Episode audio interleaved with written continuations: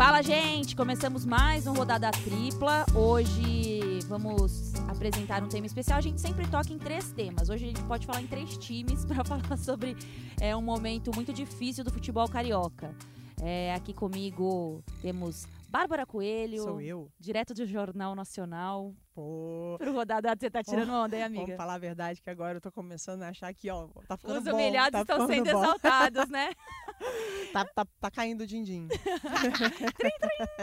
E a Amanda Kesselman, que agora tá praticamente uma setorista do Vasco, né, amiga? Cinco dias de Vasco da Gama.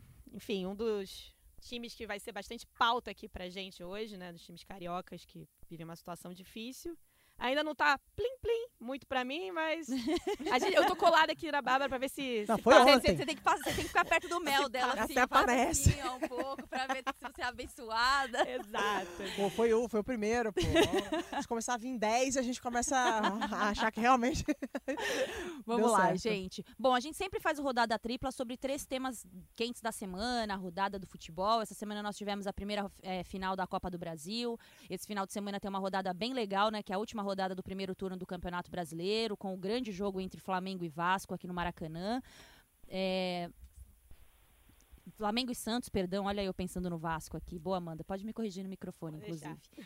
É, e mais a gente vai escolher falar, a gente escolheu falar sobre um tema que eu acho muito importante. E a gente tem uma pessoa que trabalha no Grupo Globo, que é uma das mais estudiosas, uma das mais completas, que é, consegue é, elucidar de uma forma muito da- é, didática o que tem acontecido com o momento financeiro é, dos nossos times aqui no Brasil. Rodrigo Capelo, que tem podcast, texto no é, blogs espalhados pelo, por todo o Grupo Globo, né, Capelo? Eu só quero saber uma coisa, Capelo. Você está conseguindo capitalizar tudo isso, amigo?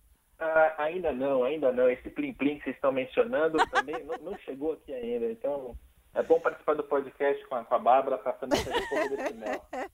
Boa, é, é isso aí. é- é- Vocês estão demais, esse é hein? Vocês estão demais. Mas tudo bem, a pilha vale, a pilha vale.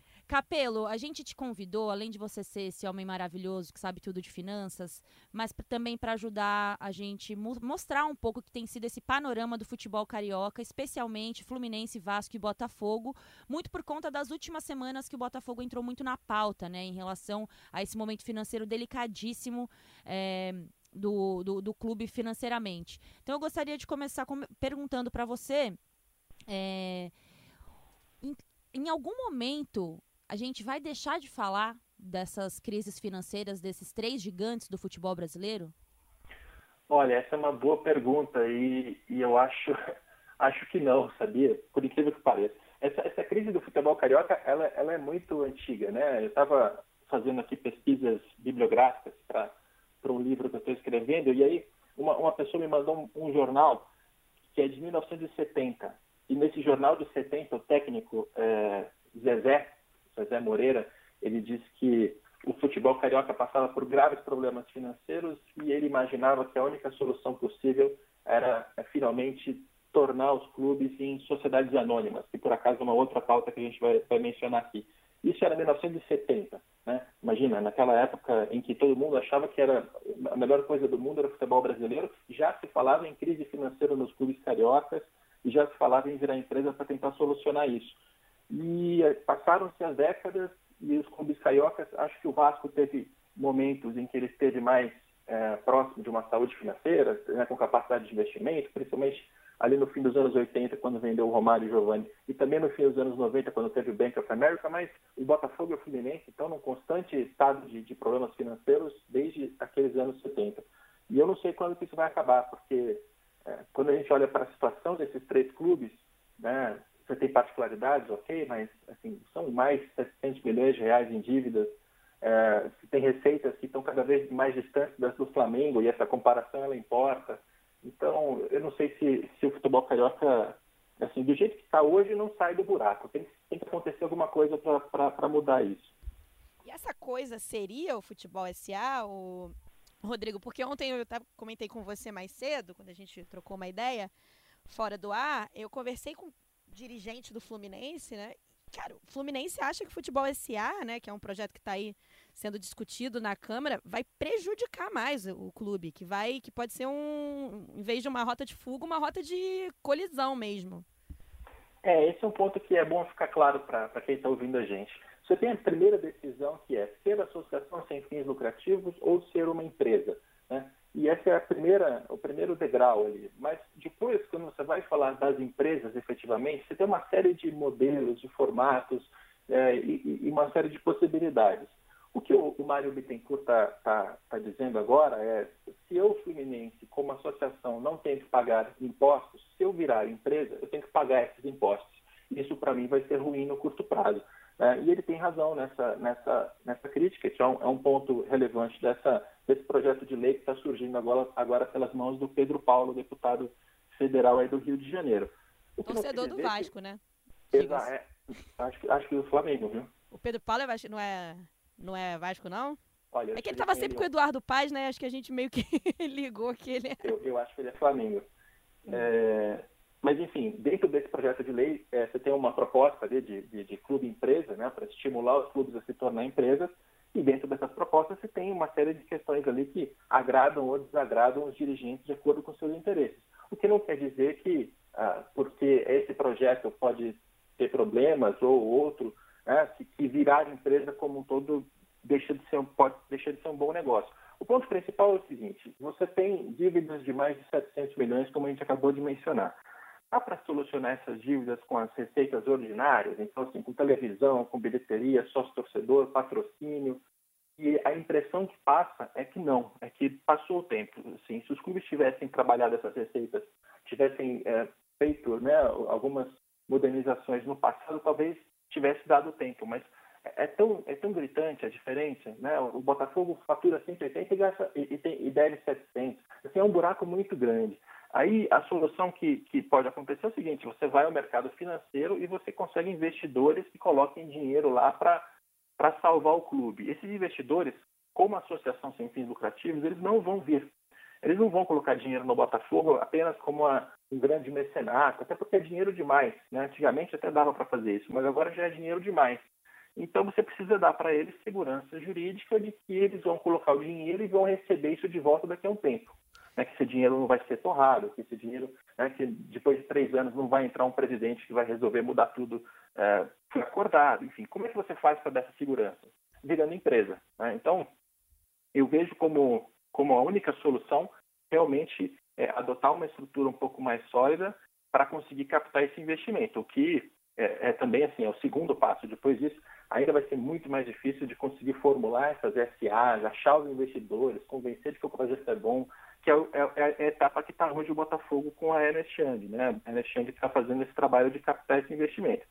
Agora, é, para o Mário Bittencourt, ele deve olhar para isso e achar que é, é uma coisa que não, não interessa né, para o projeto dele hoje.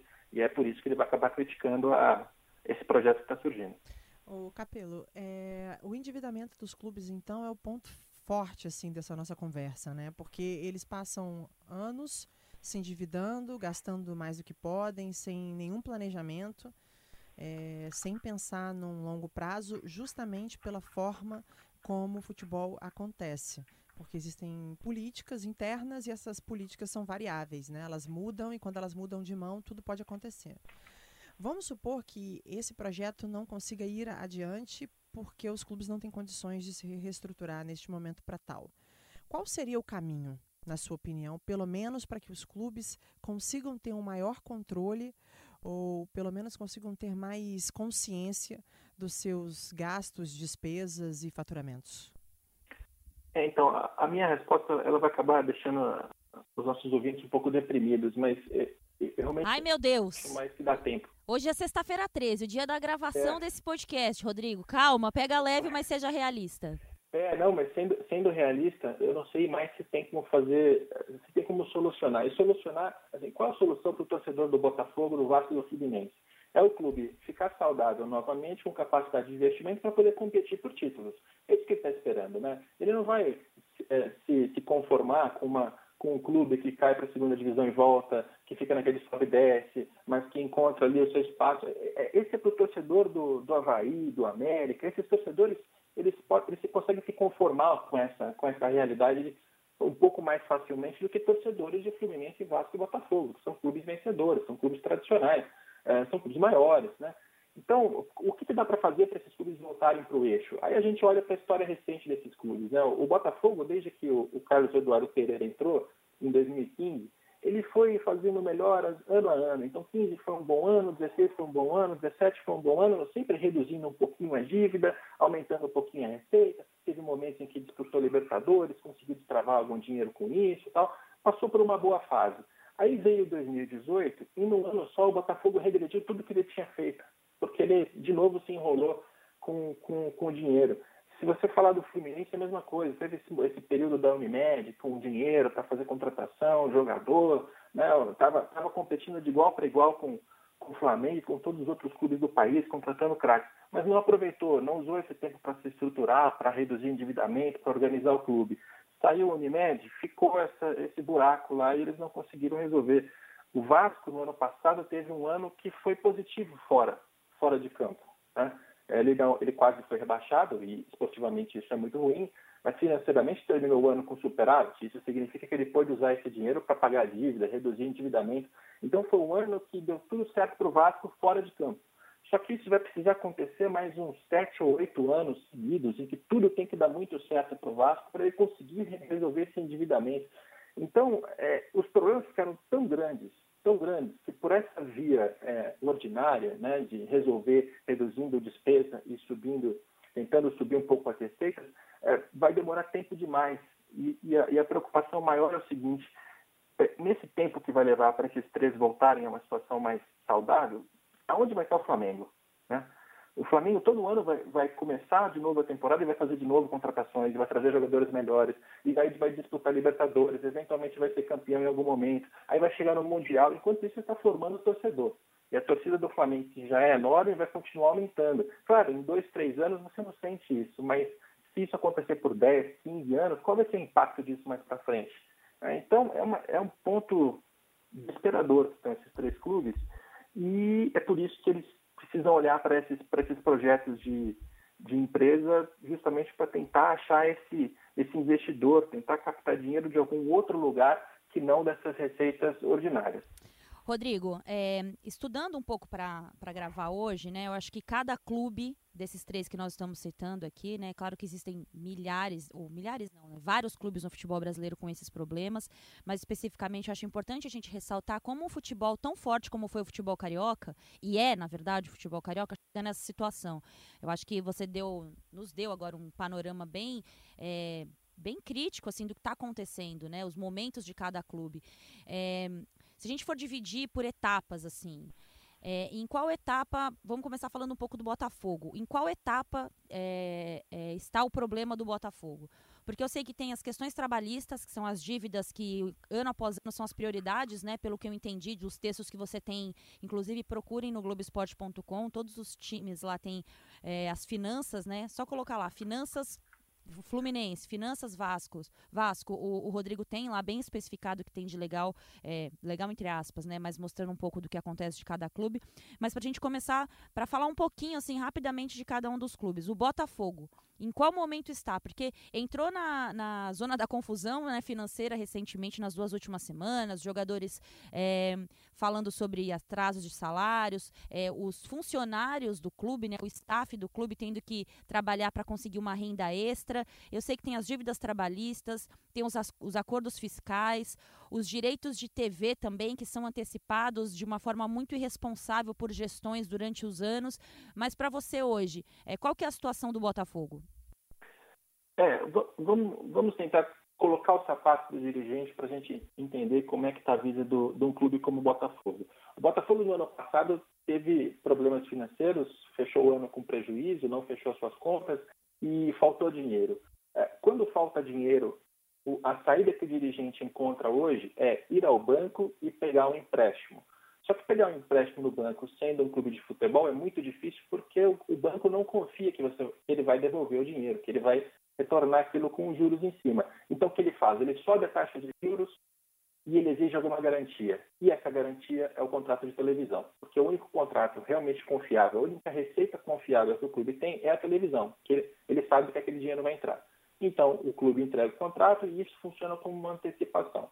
Aí ele entra em 2019 e tem também ainda um, uma mudança de fluxo de pagamento da televisão. Né? Então, se até o ano passado, 2018, o Botafogo sabia que ele ia entrar no campeonato com lá 80, 90 milhões de reais para receber e ele podia ir ao banco para antecipar esses 80 ou 90, ele entrou em 2019 com um novo modelo de distribuição, em que você pega todo o bolo da primeira divisão, você distribui 40% iguais para todos os clubes, 30% de acordo com o número de transmissões e 30% de acordo com a colocação na tabela.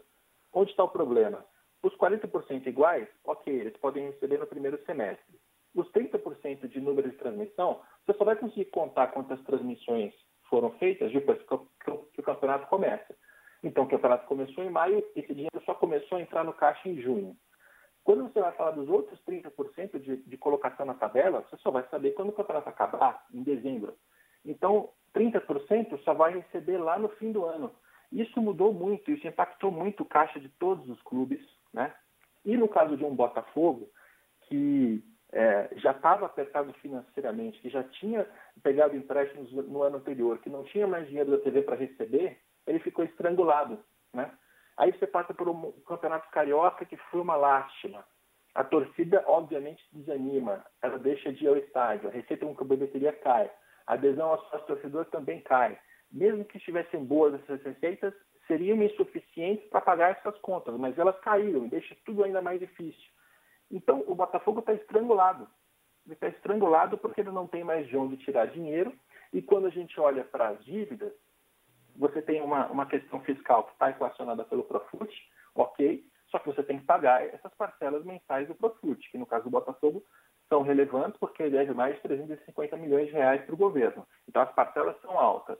Você tem uma questão trabalhista que a parte ali até está equacionada pelo ato trabalhista, só que o ato trabalhista também gera uma parcela que você precisa dar conta. Então, você, dirigente do Botafogo, nessa situação, está num cenário em que não entra mais dinheiro, você antecipou o que tinha para antecipar, você tem que pagar parcelas do Profut e do, e do ato trabalhista, senão você vai perder os acordos, isso vai fazer a sua situação ficar muito pior, e você ainda tem que competir no Campeonato Brasileiro para não ser rebaixado. Então, esse é o estado de um, de um clube como o Botafogo. É, é, é por isso que algo precisa acontecer para interromper esse ciclo. Se cair, é pior. Porque se cair, aí a verba de televisão do ano que vem fica ainda menor. Né? Então, é, o torcedor, quando ouve a gente falando é, esse, esse tipo de. Né, contando essa história, ele acha que a gente é flamenguista, mas não, não é isso. É só olhar para a realidade do dirigente, entender os números e, e ver que a conta não está fechando mais. É, e aí o que mais me preocupa, Capelo, do que você está falando, é justamente a questão cultural enraizada e que a gente discute há muitos anos e hoje com mais gravidade. Porque se a gente falar qual é a relação dos clubes com o endividamento deles, é, assim, como eles, como eles resolvem as questões de dívidas, se eles precisam sempre justificar que tem que montar um elenco competitivo para alcançar os objetivos esportivos do ano.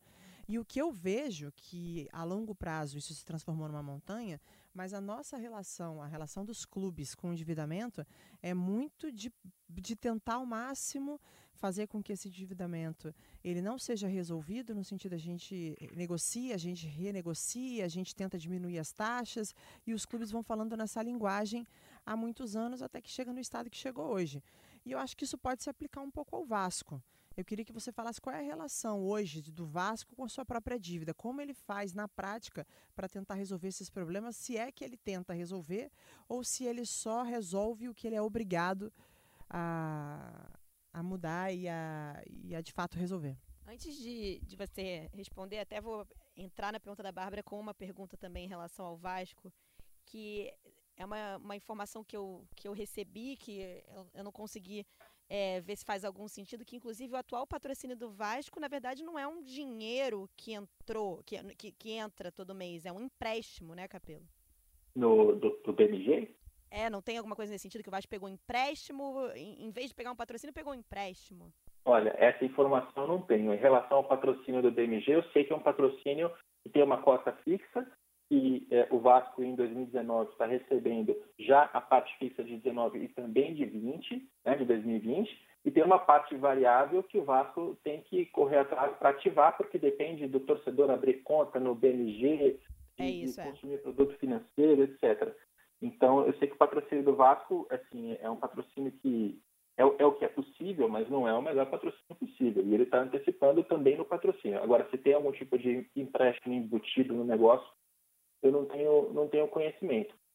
É, a situação do Vasco, ela, é, ela vai na mesma linha dessa história que a gente acabou de contar para o Botafogo, com algumas diferenças que são o Eurico Miranda, que já faleceu, mas quando era presidente até 2016, antecipou a receita de televisão não só do ano seguinte, mas dos próximos quatro anos. Né? Então, o Vasco, ainda assim, mesmo em 19, essa verba de televisão ela já foi usada faz muito tempo. Então, o Vasco tem uma, uma grande perda que é na, na receita de televisão. Até 2024, não é, Capelo? Do total, né? Então, de, de, todo o faturamento do Vasco.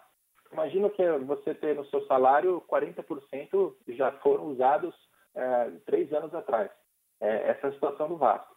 E aí o Vasco faz algumas, algumas melhoras, né? ele consegue economizar dinheiro, ele não foi rebaixado no ano passado, que infelizmente hoje em dia é uma vitória, né? é, um, é uma boa notícia, terminou o ano com superávit, pagou um pouco das dívidas, mas foi aquilo que eu falei antes, você tem que é, dar tudo certo, tem que dar tudo certo para o Vasco o tempo todo, ele não pode ser rebaixado de jeito nenhum, ele tem que continuar economizando, ele não consegue contratar jogadores, não tem dinheiro para fazer investimento, então ele, tem, ele depende de jogador que estava aposentado e volta, jogador que está em baixa e ele, ele aposta, jogadores emprestados. É, é, só assim que o Vasco consegue reforçar o, o elenco dele. E aí é, é, muito difícil, né? Competir com quem. Não só com o Flamengo. Uma coisa é competir com o Flamengo e você comparar os times e, e a comparação fica meio ridícula até.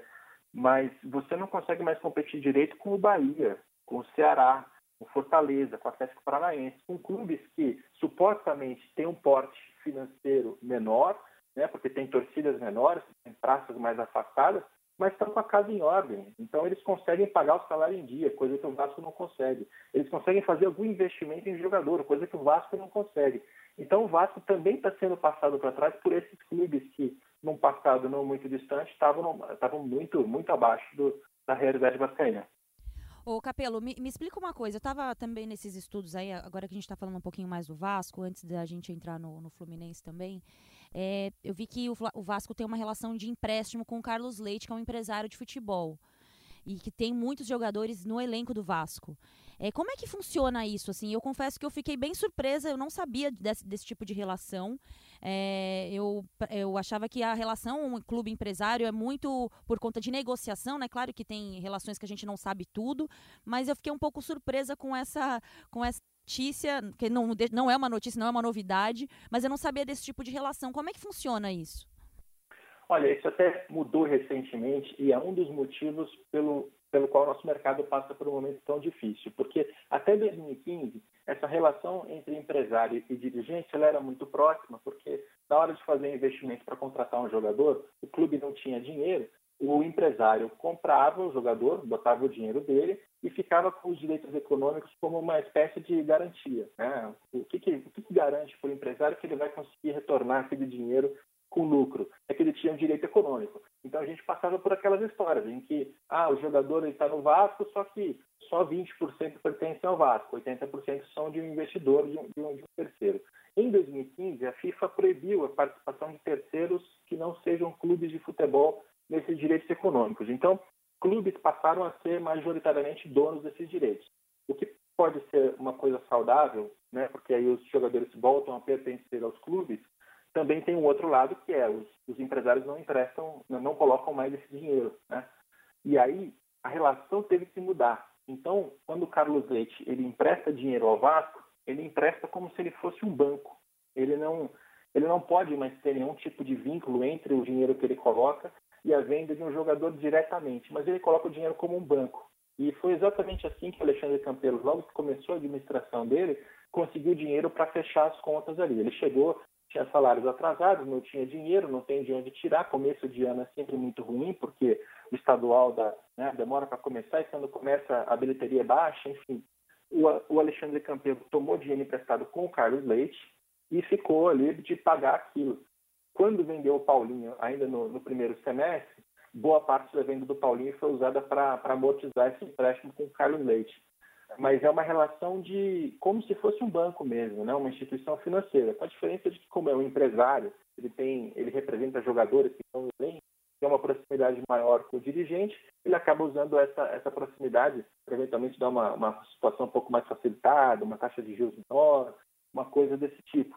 É, e aí o clube fica dependente. Ele não tem um, um Carlos Leite para emprestar dinheiro, ele não, ele não consegue se virar naquele momento imediato.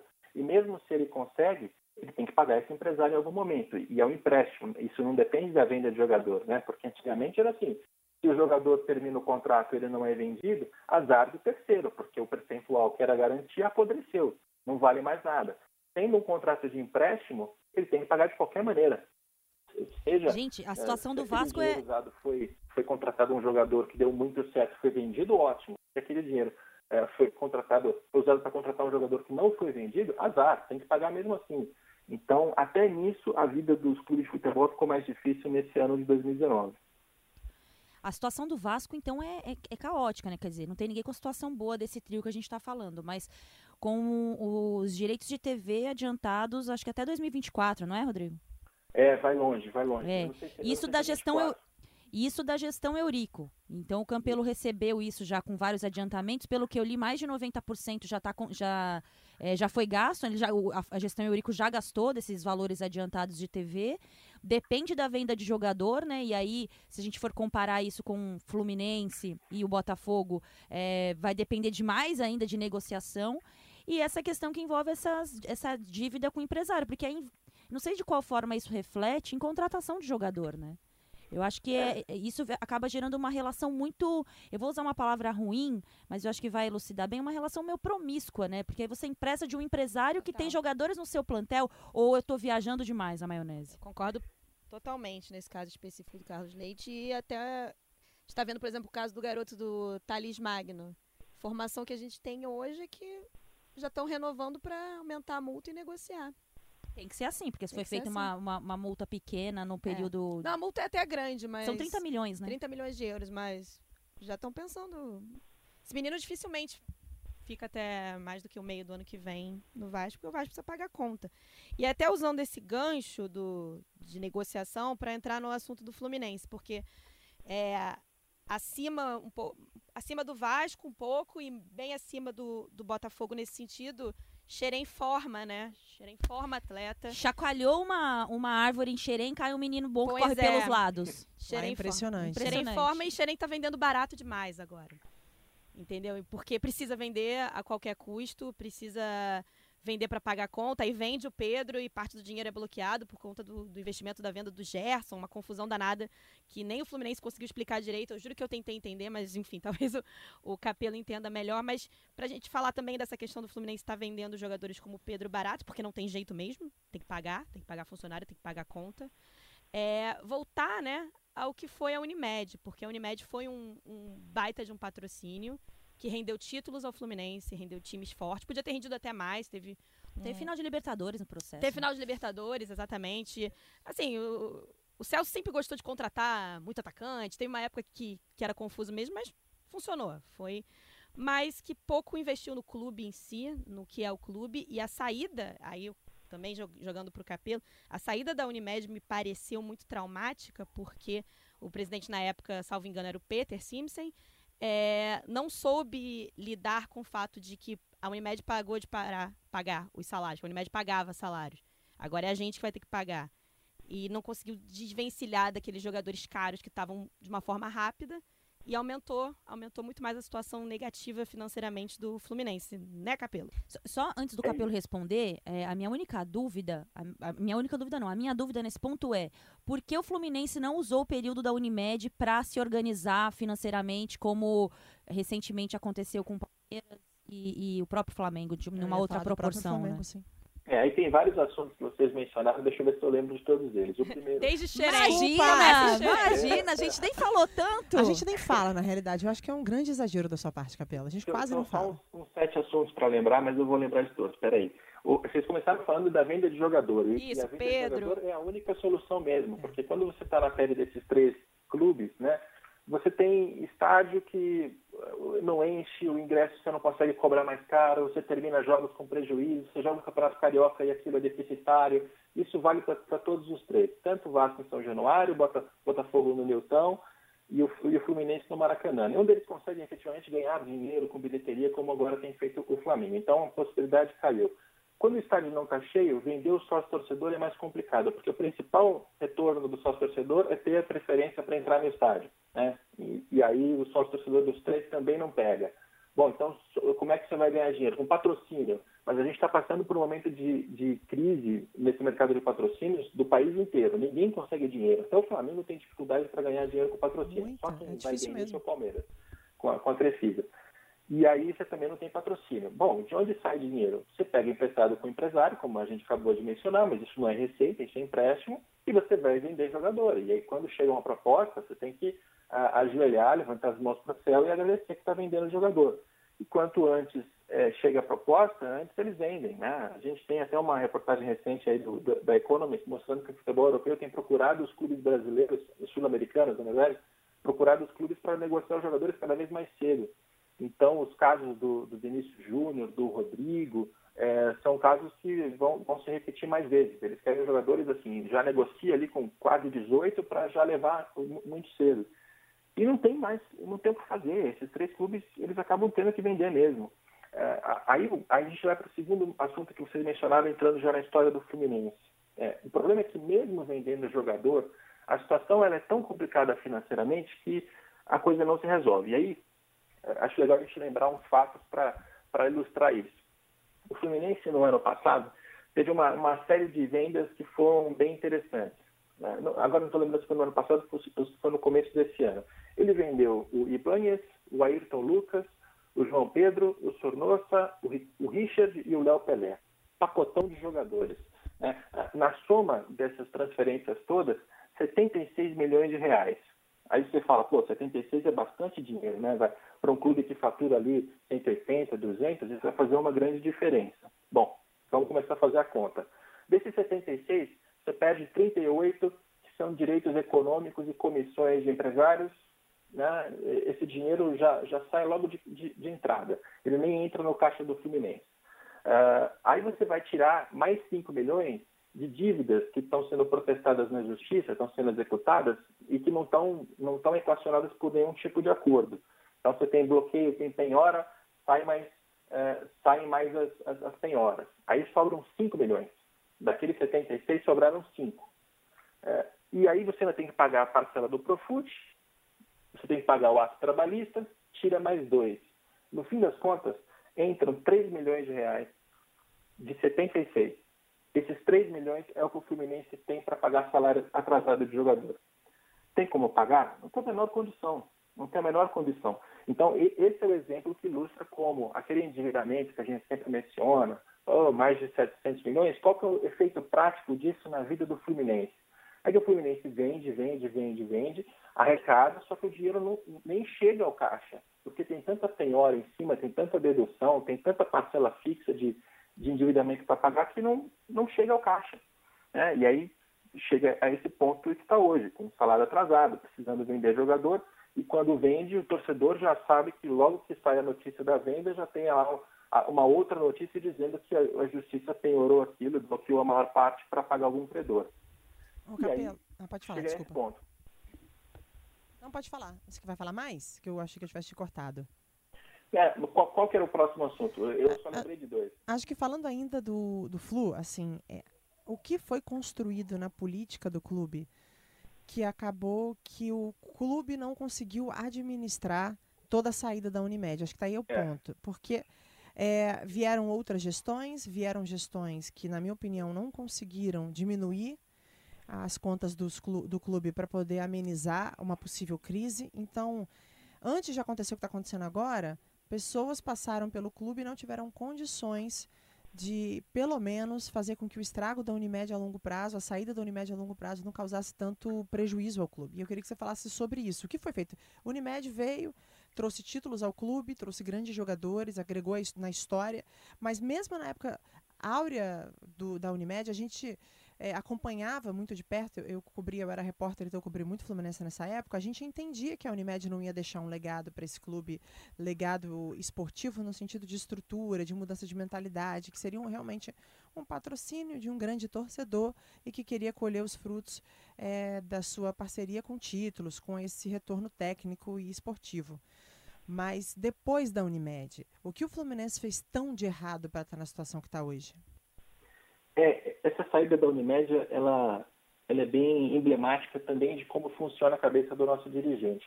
A única coisa que eu acho, nesse caso, que costuma ser um pouco injusto é você pegar apenas os presidentes que vieram depois da Unimed, que primeiro foi o Pedro Abad, agora o Mário Bittencourt com o Celso Barros, e, e, acreditar a eles o, o, o, fracasso do Fluminense. Concordo. Eu acho que é, uma, é um retrato parcial. Porque quando a gente olha para esse período todo, né, a Unimed entrou no Fluminense lá em 99, quando estava na terceira divisão, aí subiu junto para a primeira divisão, subiu direto, e dali em diante teve momentos de altos e baixos em que fez grandes, grandes investimentos, depois retraiu um pouquinho, voltou a investir. Né? Se você pegar o Fluminense lá de 2003, era um time estrelado, e era um time estrelado porque a Unimed tinha colocado dinheiro. Mas tem uma coisa em que todo esse período não mudou. O Fluminense nunca saiu do buraco. Então, uh, 2007, por exemplo, a diferença entre receita e dívida era de sete vezes.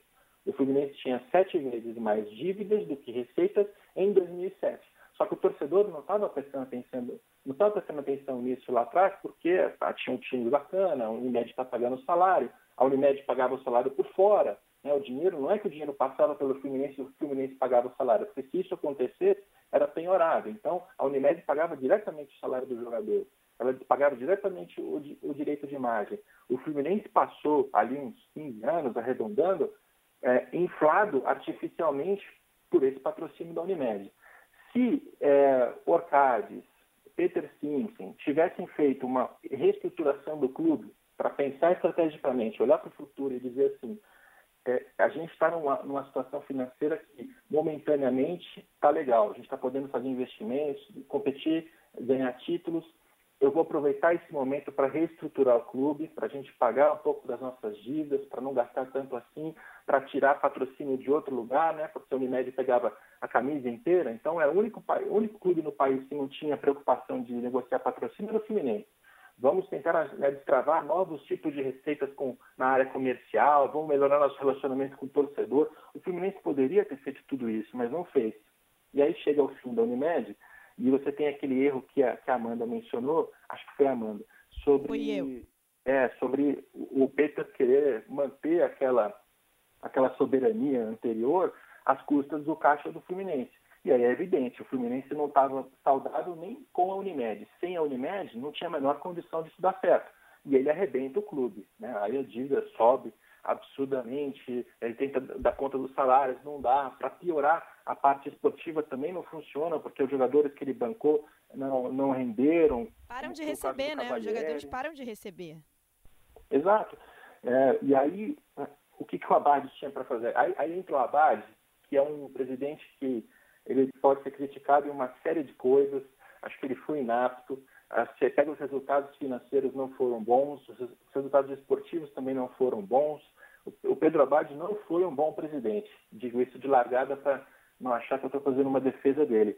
Só que não foi só o Pedro Abad que colocou o Fluminense nessa, nesse estado. Aí ele entra com uma cabeça de austeridade.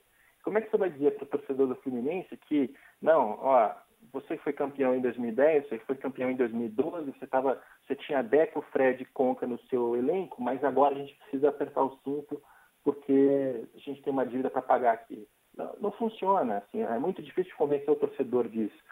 E aí o Abad piorou ainda mais essa situação. Agora entra o Mário Bittencourt e o Celso Barros, estão no início de gestão, então não deu tempo de sequer ver os números do primeiro ano deles, então não tem, não tem muito como avaliar ainda os resultados, né? Mas é, são pessoas que têm plena noção da, da situação do Fluminense, eles não são iludidos, né? Os, os, discursos de campanha, tanto do, do Mário quanto do Celso, eram apontando, fazendo uma, um diagnóstico correto em relação a, a, ao tamanho do problema do Fluminense. Só que aquela história que a gente está mencionando aqui repetidamente. Qual é a solução?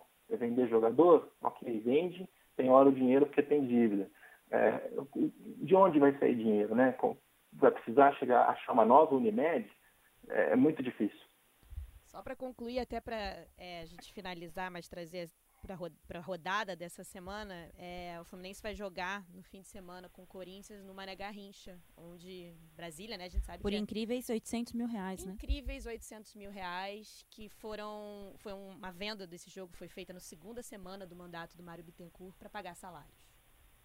Isso é bem emblemático, né? Perder, inverter o mando, o Fluminense inverter o mando com o Corinthians, num, nessa situação, não sabia que ia estar nessa situação o clube, né? Né, na zona de rebaixamento. Não é nenhuma novidade também, né? É. Já vem fazendo há alguns anos, né? já aconteceu como, isso em alguns momentos. Como a mesma coisa aconteceu com o Vasco, que vendeu o mando para enfrentar o Flamengo no Mané Garrincha, todo vermelho e preto praticamente, com 80% da torcida do Flamengo. Pesado. Rodrigo, para a gente encerrar, acho que a gente falou um pouquinho de tudo, ou bastante de tudo, não sei se faltou falar alguma coisa. É, Fluminense, Vasco e Botafogo. Quem que tá com a situação melhor dos três? Vasco. Pior.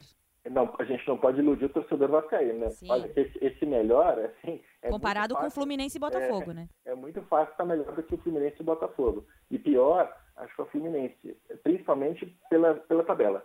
Né? Porque o maior risco para esses três clubes é o rebaixamento. Assim, quem cair para a segunda divisão vai ter um 2020 assim, que não tem precedentes na história dos clubes principalmente porque caindo para a segunda divisão, a cota de televisão não se mantém mais como, como se mantinha no passado. No passado você ficava com pelo menos 50%, né, você negociava, né, politicamente você conseguia resolver isso. Pelo formato como a gente organizou o mercado hoje, se cair para a segunda divisão, ou o clube vai receber uma cota fixa de entre 6 e 8 milhões de reais, ou ele vai depender inteiramente da venda do pay-per-view, que é uma receita variável que a gente não sabe muito bem quanto pode sair. Você tombar de 60, 80 milhões de televisão para 6 é, é, o fim. Assim. Então, não pode cair para a segunda divisão em nenhuma hipótese. E como o Fluminense está numa, numa sequência esportiva que não melhora, né? o Fernando Diniz ah, jogava legal, mas perdia, troca, tá? e traz outro técnico continua perdendo é, se trocar de novo, enfim, a parte esportiva ela está assustando muito em relação ao Fluminense. Então, esse, esse rebaixamento que está próximo faz com que eu, que eu ache que hoje, 13, sexta-feira 13 de, de setembro, o Fluminense seja o pior dos três casos. Torcedor tricolor tenha fé. Oremos, torcedor é. tricolor, orem. Rodrigo, obrigada pela sua participação no Rodada Tripla. Falamos muito, a gente já fala muito normalmente, é, né? Verdade. Mas foi ótimo, foi né, ótimo. pra gente esclarecer. Foi, Rodrigo, foi, obrigada mesmo. Foi muito bom, obrigada e volto sempre. Rodrigo, sigo te ouvindo no, no seu podcast também e te lendo bastante. E vamos capitalizar isso daí, Rodrigo Capelo. Vamos, vamos. Vamos fazer dinheiro, Capelo. é. Vamos capelizar. Ê, trocadilho. Ei, com essa a gente encerra, é melhor. Falei, falei demais também. Falou não, foi ótimo. E ouçam lá o Dinheiro em Jogo, os ouvintes, né? Que a gente tenta. Lá eu falo quase o tempo todo, sem interrupções. Boa. Valeu, Beijo, Rodrigo. Café. Obrigada, viu? Valeu. Bom, gente, então vamos encerrando a rodada tripla de hoje, né? Vamos. Que aquecemos peronomútil. É só pra gente amarrar aí. O que, que acharam do primeiro jogo da Copa do Brasil, rapidamente? Em segundos, Bárbara Coelho. Primeiro jogo da final. O primeiro jogo da final, o Atlético que eu achei. Paranaense Internacional. O que eu achei. Uhum. É, então, cara, assim, eu acho que esse jogo ele traz algumas coisas para gente, a gente pensar sobre o futebol, principalmente no mata-mata, né? Eu acho que o controle do jogo, é, a, a, toda a condução emocional, a, a confiança, principalmente que o Atlético Paranaense tem dentro de casa, faz com que ele se torne uma equipe, tecnicamente, apesar de eu gostar muito do time achar um time bom, um degrau acima até do que é verdadeiramente. Assim, eu acho que é um time bom, mas em sua casa ele consegue ser muito imponente.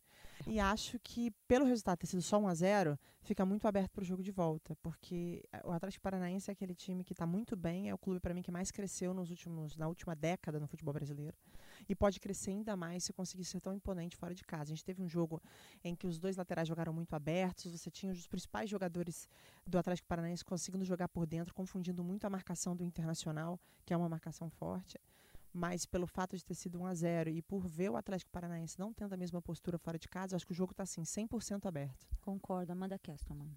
Vou na mesma linha, só que um pouco ao, ao, contrário, falar do Inter, que eu vendo a final da Copa do Brasil quarta-feira, eu sinto muito que o Inter não jogue fora do Beira Rio, que pode jogar que tenha proposto no, na Arena da Baixada a mesma coisa que propôs no Maracanã. Pouquíssimo. E contra o Palmeiras na, no, É. na Arena do Palmeiras também. Exatamente. Jogou nada. Pouquíssimo, Não jogou. não quis jogar. Aí Contra o Atlético sofre um gol. Paranaense, eu não lembro de ninguém que tenha jogado muito contra o Atlético Paranaense lá. Eu acho que é um ponto da gente também avaliar. Mas eu assim. falo mais do amarrar o jogo mesmo, de não Mas é querer De não porque- querer jogar. Não o, querer o jogar. Internacional não quis jogar. Não quis jogar. Ele fi- É meio que nem- constrangedor. É meio Porque assim, em algum constrangedor. momento, eu entendo o que você tá falando. Mas em algum momento, você vai pelo menos tentar uma bola e sair, tentar procurar o Paulo Guerreiro. Eles não tentaram Não isso. tentaram. E aí eu, eu, eu sinto, porque eu acho que o time do Odair Helma pode jogar fora do Beira Rio. Criou-se uma coisa de levar pro Beira Rio, levar pro Beira Rio que não funcionou na Libertadores. Pode funcionar semana que vem, porque eles realmente são muito fortes. O Internacional é muito forte em casa, os números mostram. Mas o Marcelo Lomba faz uma defesa que pode ser uma defesa de Não, título. porque é se eles que levam eu, um 2 a 0 para casa, ia ser muito eu não sei se pior. a gente tem muito tempo, na realidade, mas assim, É. vamos falar a verdade que o Marcelo Lomba fez pelo menos três grandes defesas Sim, nesse jogo. Concordo. Pelo menos três grandes defesas. Eu Eu acho tá- que jogar na arena hoje. é, Eu sei que existe uma postura do Inter que parece que se desenvolveu ao longo do tempo, que é jogar desta forma em determinados Acho que é momentos por- eu importantes. acho que é limitação técnica. Você acha? Porque é um time bom, mas eu acho que é um time de pouco repertório. Pode o ano ser. passado era um time que não tinha banco. Esse ano é um time que tem um banco um pouquinho melhor, mas eu acho que ele tá, ele tá limitado de repertório. Ele precisa dar um, um upgrade no seu repertório. Eu acho que ser. esse vai ser a, a passagem de bastão aí do próximo ano do É, Inter. eu acho que é isso. Só para finalizar, que eu acho que o Odair não tirou lições da Libertadores. Pode dar certo. Tá 1 a 0 tá tudo em aberto. O Inter tem time, tem, tem, ataque, tem atacante para decidir em casa, mas ele cometeu os mesmos erros do Maracanã na Arena da Baixada. Pois é. Então tá bom, gente. Agora, serviço do final de semana. Bárbara Coelho. Dá um Bárbara. spoiler aí do. Em 10 segundos, Bárbara. Coelho, um não tô conseguindo. do esporte espetacular de domingo, vai. A gente vai estar aí falando da rodada do Brasileirão. É o único spoiler que eu posso dar, porque eu passei a semana toda fora. Chique. Trabalhando. Chique. Trabalhando, Ana Thaís Amanda, Matos. vai falar que tá de folga de novo. Vou, vou me inteirar agora. Assim. Trabalhei o último fim de semana nisso, eu tô de Gente, é toda folga, todo folga. final de semana. É Contatinho, impressionante. Tem o contatinho que ela tem aqui no bebê. canal, ela tem as parceiras, tem amizades fortes aqui. No, Tem o chá de bebê. denúncia. Tem o chá de bebê, gente. é Brincadeira, isso. É gente. aí. Bom, então tá, gente. Domingo estarei em Fluminense e Corinthians, direto de Brasília. Vamos lá, né? Trabalhar um pouquinho. Então, Você vai tirar lá. alguma coisa dos 800 mil reais da venda do jogo? Tenso, né, cara? Enfim. Inclusive, essa semana eu falei, só pra gente amarrar, é bom que. Eu, eu falei uma frase no Seleção Sport TV que algumas pessoas interpretaram errado, como sempre, né? As pessoas interpretam de acordo com a demanda delas. É inacreditável. é, que me perguntaram assim: ah, qual que vai ser o grande legado do trabalho do Oswaldo de Oliveira? Eu falei, fazer o Fluminense jogar pior. É. Porque o, le- o legado era o, com o Diniz jogava bem. E eu então usei de uma ironia pra explicar. Agora o legado vai ser ele fazer o Fluminense jogar pior e ganhar. Porque jogando bem era um time que jogava bem e não ganhava. Então joga pior agora, quem sabe jogando pior não ganha. Desenha, amiga, da próxima Eu vez, vou se você começar se a sentir compreendida. Verdade. Acho que tá na hora da gente começar. Deve desenhar, desenha. Desenha Eu mesmo, acho. assim. Isso mais, isso É. dá isso. Verdade. Valeu, amigas. Até o próximo rodada tripla da semana que vem. Aí sim, com o campeão da Copa do Brasil. Com esse jogaço Flamengo e Santos. E as definições de brasileiro aí, de primeiro turno de brasileiro e também da Copa do Brasil. Já teremos mais um brasileiro classificado para a Libertadores de 2020. Beijo. Beijo. Beijo, beijo.